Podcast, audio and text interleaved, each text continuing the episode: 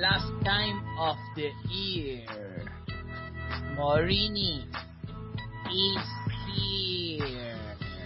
Morini es así, tiene una camioneta muy genial. Él es Morini, sí. Morini tiene alguna noticia de basquetbol. Campaso juega todos los días, Morini. ¿Cómo me explicas eso tú? Yao. Esto es así. Él hace fajas. Él también hace pick and roll. Lo que mejor le sale es el aliu. Morini está aquí. Morini es mi señor. Morini es mi dios. Morini. Morini, seguro y legal para todas.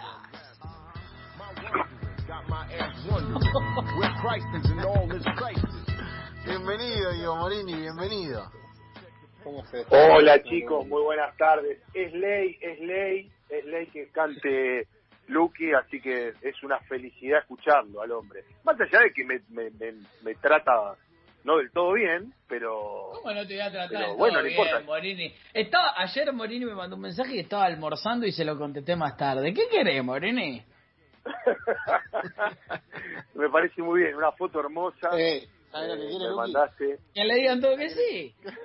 Creo que sí, eso quiere. Porque Morini se maneja con el horario de Estados Unidos, porque él está con los partidos, entonces maneja otro horario, Luqui. Y sí, Es por ahí. y sí. Usted maneja el calendario. Che, Sí, y a- Morini. sí, sí, Lucas, sí, sí, sí, Lucas, te escucho. ¿por qué esa camioneta? Y la pregunta es ¿por qué no? ¿Por qué lo, O sea, manda, no ¿por qué ni- lo manda al frente, aparte, al aire? ¿Por, Claro. ¿Por qué denuncia lo que tiene? Pero, por favor. No. Eh, Pero, Luqui, ¿cuál bien. era la, la... ¿La camioneta de? Morini? ¿La, ¿La de tres letras? No, todo potencia la de Morini. No, potencia, no, potencia. Qué gente hermosa, eh, son, los quiero mucho. Eh, qué, qué, qué feo mandarlo al frente así un tipo como Morini que viene a darnos información, que viene a contarnos Un historias. Un espanto. Bueno. Eh, bueno, la verdad es que hoy es un día eh, interesante y un poco apoyado en lo que contaba Lucky, ¿no? Ahí en, es- en esa introducción magnífica que suele hacer con sus cantos al aire. Eh, y Campazo juega todos los días. Bueno, no, fue el primer back-to-back del año para, para los Nuggets y, tuvimos un Facundo más activo anoche, ¿no? Contra Sacramento, más allá de que perdió, tuvimos 12 minutos de, de campazo, veníamos de días de pocos minutos y eh, esos minutos basura que se llaman en la NBA sobre el final, anoche tuvo más participación Facundo y, y parece ir moviéndose un poco respecto de lo que se espera de él de minutos, es cierto que Jamal Murray, que es el base estrella de Denver, estaba con un problema en el codo derecho y eso le dio más minutos a Facundo. Eh, pero bueno, hay, hay que tener paciencia, hay bastante impaciencia respecto del tiempo en el que juega Campazo y algunos se pusieron medio nerviosos porque lo, lo pusieron en el partido contra Houston 17 segundos para darle una falta a Harden, pero bueno, es parte del proceso de adaptación que va a tener el hombre. Eh, Diego, Ahora bien, sí, t- digo, también hay una realidad y es que no hubo mucho proceso de adaptación porque la pretemporada es mucho más corta en este año. Digo, todo eso conspiró contra Facundo y contra la posibilidad de que se va a ir acoplando a lo largo de la temporada. exactamente Seba y eh, también, bueno, como bien vos decís, recordemos que el primero de diciembre empezaron los training camp, ya el 22 estuvo el arranque, eh, la agencia también fue bastante más corta, en alguna otra columna lo hablamos también, entonces hubo pocos partidos de pretemporada, donde él tuvo minutos, pero no tantos, y también es cierto que hay muchos jugadores en su puesto, ¿no? Eh, Montemorri, Jamal Murray, como dijimos antes, Harris, eh, que Gary Harris, que, que- es otro de los jugadores que usa eh, Mike Malone en ese puesto, Barton volvió también y- y- y participa en esa rotación activa subiendo la pelota, entonces, bueno, no es tan fácil para Facundo, yo estimo que irá encontrando esos minutos y la forma en la que se va a ganar minutos como base, porque había estado jugando más como alero que como base, pero bueno, hay que tener un poco de paciencia. De todas maneras, eh, me parece que lo interesante lleva en, en- en- de, de- de la última jornada es algo que sucedió y que hablamos en otras oportunidades, pero que vale poner en contexto, que es la brutalidad de, de lo que sucedió en Miami, ¿no? El bombardeo que hubo en Miami, que fue una locura, eh, con, con Milwaukee como disparador de todo eso, con 29 triples de 51 intentos. No, es una, marca histórica para la NBA. Eh, y, ¿Y por qué tanto ruido con todo esto? Eh, vale como referencia para entender que la, la modalidad de utilizar el triple como recurso no es algo que siempre se utilizó a lo largo de la historia de la NBA. Tengamos en cuenta que la NBA lo, lo ni siquiera la NBA, sino como las ligas previas, cuando hablábamos de la NCAA o la ABL o la ABA, incluso ABA lo, creó primero como un concurso, hizo un, concurso de triple, lo tenía una especie de marketing, era una especie de circo el lanzamiento de tres puntos en ese básquetbol. eh, y hay que remontarse a- al 79 para empezar a entender cómo a- el triple como recurso dentro de la liga. Pero aún así, eh, aquel 12 de octubre del 79, con Chris Ford, jugador de Boston Celtics, eh, anotando el primer, eh, un, lanzamiento histórico, ¿no? El primer lanzamiento de tres puntos, ni siquiera era un recurso que se adoptaba. ¿no? Hoy, hoy lo ponemos como, bueno, 29 triples de 51 intentos, una bestialidad. Eh, Milwaukee ganó, hizo 46 puntos en un primer cuarto, lo cual es una brutalidad. Eh, ganó un partido por arriba de los 50 puntos de diferencia. Entonces, parece que fuese algo eh, usual. De hecho, hasta hace poco vimos los 105 triples de Kerry en 5 minutos en un entrenamiento, ¿no? Para quien no lo sabe, en un entrenamiento eh, grabaron a Stephen Curry lanzando y metió 105 triples consecutivos. No, es, es una Entonces- locura ese video, Diego. Se viralizó la última semana. Es tremendo. El- o sea, el tipo Exacto. demuestra que eh, solo parado frente al aro puede tirar y tirar y meter y meter y meter y meter. Sin oposiciones se parece imposible que erre, ¿no? No, no, es, es tremendo, ¿eh? es tremendo. Eh, uno, uno siempre escucha esas historias de... O, o, o si alguno ha ido a la NBA, se ve a los jugadores precalentar eh, y hacer cosas no de ese estilo, pero parecidas, pero verlo así en continuado, una locura absoluta.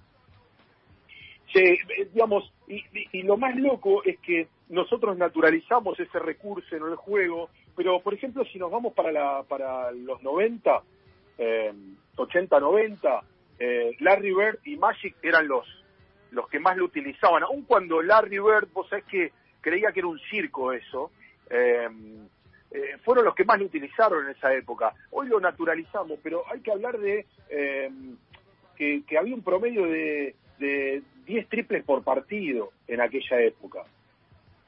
En la temporada Claro. anterior, con el Small Ball de Houston, eh, se tiraban arriba de 50 triples por partido. Claro, no, una locura. Bueno, de hecho, si, si vamos para atrás, y Michael Jordan no era un tirador, no era un tipo que usara el triple como recurso No. prácticamente. No, por eso se hizo tanto ruido cuando metió seis triples en un mismo partido. Él. Claro. ¿no? Eh, y, y si lo ponemos en contexto, eh, True Holiday de, de Milwaukee metió seis anoche, triples. O sea, para, para, para Jordan fue una marca increíble y, y para el amigo eh, Holiday eh, anoche fue un recurso. Entonces, eh, eh, algo que parecía que era un, un chiste en, en, aquel, en aquel momento, hoy es un recurso absolutamente definido para los equipos de la NBA y para to- digamos tratar de entender completamente de qué se trata. eh, es, es interesante, por ejemplo, entender que eh, uno de los detractores de ese recurso durante mucho tiempo fue el conocido Greg Popovich, que decía que lo aburría que los equipos jugasen de esa forma, digamos, que utilizasen el triple como recurso. Bueno, la temporada anterior eh, el equipo con, con más efectividad en ese rubro fue San Antonio. El hombre empezó a cambiar su juego, eh, más allá de que son cultores del extra pase, y tuvieron una alta efectividad en temporada regular respecto de los lanzamientos de tres puntos.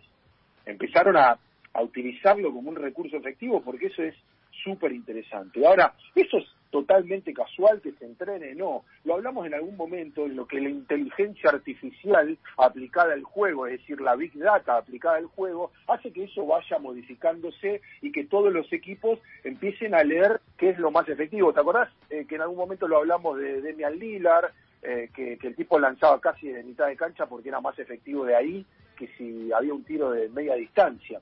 De hecho, Eh, hubo eh, informes en los que se estableció que mm, los tiros de media distancia, eh, lo que valen dos puntos, eh, eran menos convenientes que los tiros de larga distancia, los 7.25. La Big Data determinó que para un equipo es mucho más eh, interesante o mucho más eh, importante tomar tiros de 7.25 que tomar los los tiros de middle range que se llama de media distancia no no más allá de que tenés jugadores como Seth Curry o Anthony Davis que son muy buenos en, en- ese rubro es mucho mejor utilizar el tiro de larga distancia Eh, y, y- y hay estudios sobre eso por ejemplo utilizan eh, algunas aplicaciones que se llama Home Court eh, que mide eh, de cuál es la efectividad del jugador en ese rubro. Las, la- las, eh, digamos, la- los staff de la NBA utilizan esas aplicaciones para estudiar los movimientos de los jugadores y ver de qué forma los jugadores eh, logran mayor efectividad a la hora de estar eh, dentro de una cancha. De hecho, eh, los jugadores es muy raro que utilicen eh, lo que se llama las estadísticas avanzadas. No son de utilizar las estadísticas avanzadas para, para saber cómo fueron sus rendimientos dentro de la cancha. Algunos son, eh, digamos, más minuciosos. Ahora sí, el jugador lo que utiliza o lo que revisa mucho es lo que llama el shot chart, que es desde dónde fueron más efectivos en cada partido. Si ustedes ven, hay una especie de mapa de calor, si lo van a revisar, donde se establece el equipo, por ejemplo, de dónde estuvo más acertado, y además también se puede discriminar con diferentes colores, si se utilizan ese tipo de programas, desde, desde qué lugar el jugador eh, logró mayores porcentajes para aportarle al equipo más cantidad de puntos. Entonces, eso es lo que empieza a explicar por qué los equipos toman ese tipo de decisiones a la hora de jugar al básquetbol. De hecho, uno de los precursores en ese sentido fueron los Warriors con Steve Kerr, ¿no? con los Splash Brothers, con Clay Thompson y Stephen Curry, donde lograron una dinastía en un, por- en, en un corto tiempo, donde solo utilizaban, empezaron a utilizar lo que llamó el small ball, donde se- solo utilizaban jugadores grandes que eran Draymond Green y Kevin Durant. Kevin Durant, otro hombre abocado al tiro de tres puntos, y en la primera etapa Draymond Green, un cuatro, eh, un número cuatro, un, un- un ala pivot que eh, en su arranque tenía un muy buen tiro de tres puntos, después se fue desviando esa, esa opción y pasó a ser eh, un jugador de más, más pasador que lanzador. El gran ejemplo de todo esto fueron los Houston Rockets del año pasado, que ahí sí tenían definitivamente un small ball, eh, donde solo tenían jugadores de, de- de- de talla baja, entre comillas, que, que- que no superaban por arriba de los 2.10, los 2 metros 10, y utilizaban el, el tiro de tres puntos eh, como recurso para lastimar al rival. De hecho, eh, anoche Milwaukee Bucks supera eh, un récord que tenía eh, que tenían los Rockets que eran de 27 triples ante los Suns en la temporada anterior en abril de, de 2019 27 triples de 57 intentos. Una locura piensen lo difícil que es defender además ese, ese tiro, ¿no? Eh, digamos, tenés que ir muy lejos, de, eh, descuidar mucho tu zona pintada, por llamarlo de alguna manera, para tomar tiros cada vez más largos. Y, y cada vez se alejan más del aro y cada vez lanzan con más frecuencia. No solamente tiene que ver con osadía, sino que tiene que ver con efectividad. Y con lo que, insisto, llamamos Big Data. Hay muchísimos estudios respecto de eso. eh, y, y- y muchos, digamos, de hecho, en, en- eh, en los últimos encuentros de tecnologías aplicadas eh, al juego, eh, se estudian demasiadas eh, alternativas del juego, ¿no? Se- por ejemplo, en algún momento hablamos hasta del draft, la tecnología también se aplica en ese sentido, Seba. Se, se- se aplica la tecnología en el draft para proyectar cómo podría eh, un jugador impactar en una franquicia. El caso de Kristaps Porzingis, hoy en Dallas, pero que fue seleccionado en Nueva, York, es, eh, digamos, fue el último gran caso donde le hicieron un estudio súper exhaustivo de cuánto podía rendir él, cómo era su efectividad, cómo eran sus movimientos cerca y, y- fuera de, de, eh, cerca del aro y, y más alejado del aro para determinar ese impacto. Obviamente que no se equivocó la tecnología y, y por Singis, eh, por algo lo, llamaban el unicornio de la NBA, ¿no? Eh, digamos, porque era muy difícil un jugador de esa talla con tantos atributos.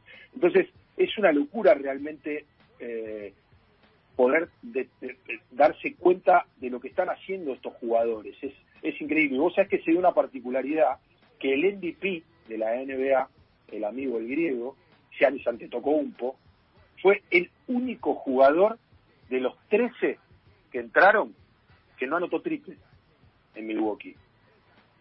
Es una locura. 13 jugadores saltaron a la cancha para Milwaukee. 12 metieron tiro de tres puntos. Es realmente impactante. No, no, digamos, hace falta revisar un poco de la forma en que se movió el equipo para determinar y, y poder ver eh, lo que sucedió. ¿Esto indica inmediatamente que Milwaukee va a apoyar siempre su juego en eso? No, de ninguna manera, pero sí que eh, estudiaron de qué forma eh, era más efectivo esto eh, y, y- y advirtieron que esa era la forma de ganarle. Le ganaron al subcampeón de la NBA, aplastaron al subcampeón de la NBA. Es verdad que no estaba Jimmy Butler, eh, que tiene alguna lesión, pero la verdad es que tirar eh, al aro desde tanta distancia es realmente increíble y hoy a la distancia, eh, cuando hablaban de que solo era marketing y era una especie de circo, el triple en la NBA, evidentemente es un recurso que llegó para quedarse y que aquello que había hecho Chris Ford con los Celtics, hoy eh, es algo que ya utilizan todos, que tiran los, los tipos que pasan los 2-11, tiran de cualquier lado y que el show realmente está garantizado desde ese rango y, y hay bombazos por todos lados. Lo cuenta y lo dice Diego Morini, el hombre que como alguna vez anunciara Lucas Rodríguez en sus canciones lleva el triple por doquier, ¿eh? y en este caso de la columna se trata de eso, de triples por doquier, como parece que se ha convertido en la NBA. Dieguito, eh, te despido, te agradezco por todas las columnas del año, por la garra que le pusiste, por eh, todo el compromiso, además eh, sabiendo que, eh, que fue un año duro eh, y, y eso eh, ta- también es menester decirlo al aire en una jornada como la de hoy. Mañana brindamos por vos también. Muchísimas gracias, un placer como siempre, me divierto ¡Hasta los muchísimo. huevos, eh, Morini! ah. no se entendió la No me quedó metáfora. Eh, no me quedó un mensaje. No se entendió. Eh, un placer como siempre. Y seguiremos, seguiremos intentando la ley Eh, lo voy a practicar mucho con Lucas, que tiene una franja hermosa en su cabellera, eh, que se está transformando en naranja. ¿eh? Eh, hoy Sí, just- es verdad. justamente en el cumpleaños de Lebrón, que cumple 36, Lucas está a ese nivel de, de todo potencia físico, Diego, así que eh, con potencia, cuidado, sí. todo potencia, todo potencia. Ayer, ayer eh, alguien que lo vio a Lucas me dijo, es más alto que cuando lo veo en video, me dijo. Mira, No sé Mira. qué quiso decir. Yo creo que ya Mira. está preparado para entrar a la NBA. es como Esa es la Giannis, impresión. es como Giannis. veo jugando básquetbol. Eh, Sí. yo creo que él ¿Cu- miente ¿Cuándo la vas a empezar a altura. jugar básquetbol, Lucas? Chicos, eh, 30 de diciembre. Me sonó el timbre, ya vengo. Bueno, ahí está, ahí está. Dieguito, eh, gracias amigo. Hasta el año que viene. Saludos. Hasta el año que viene.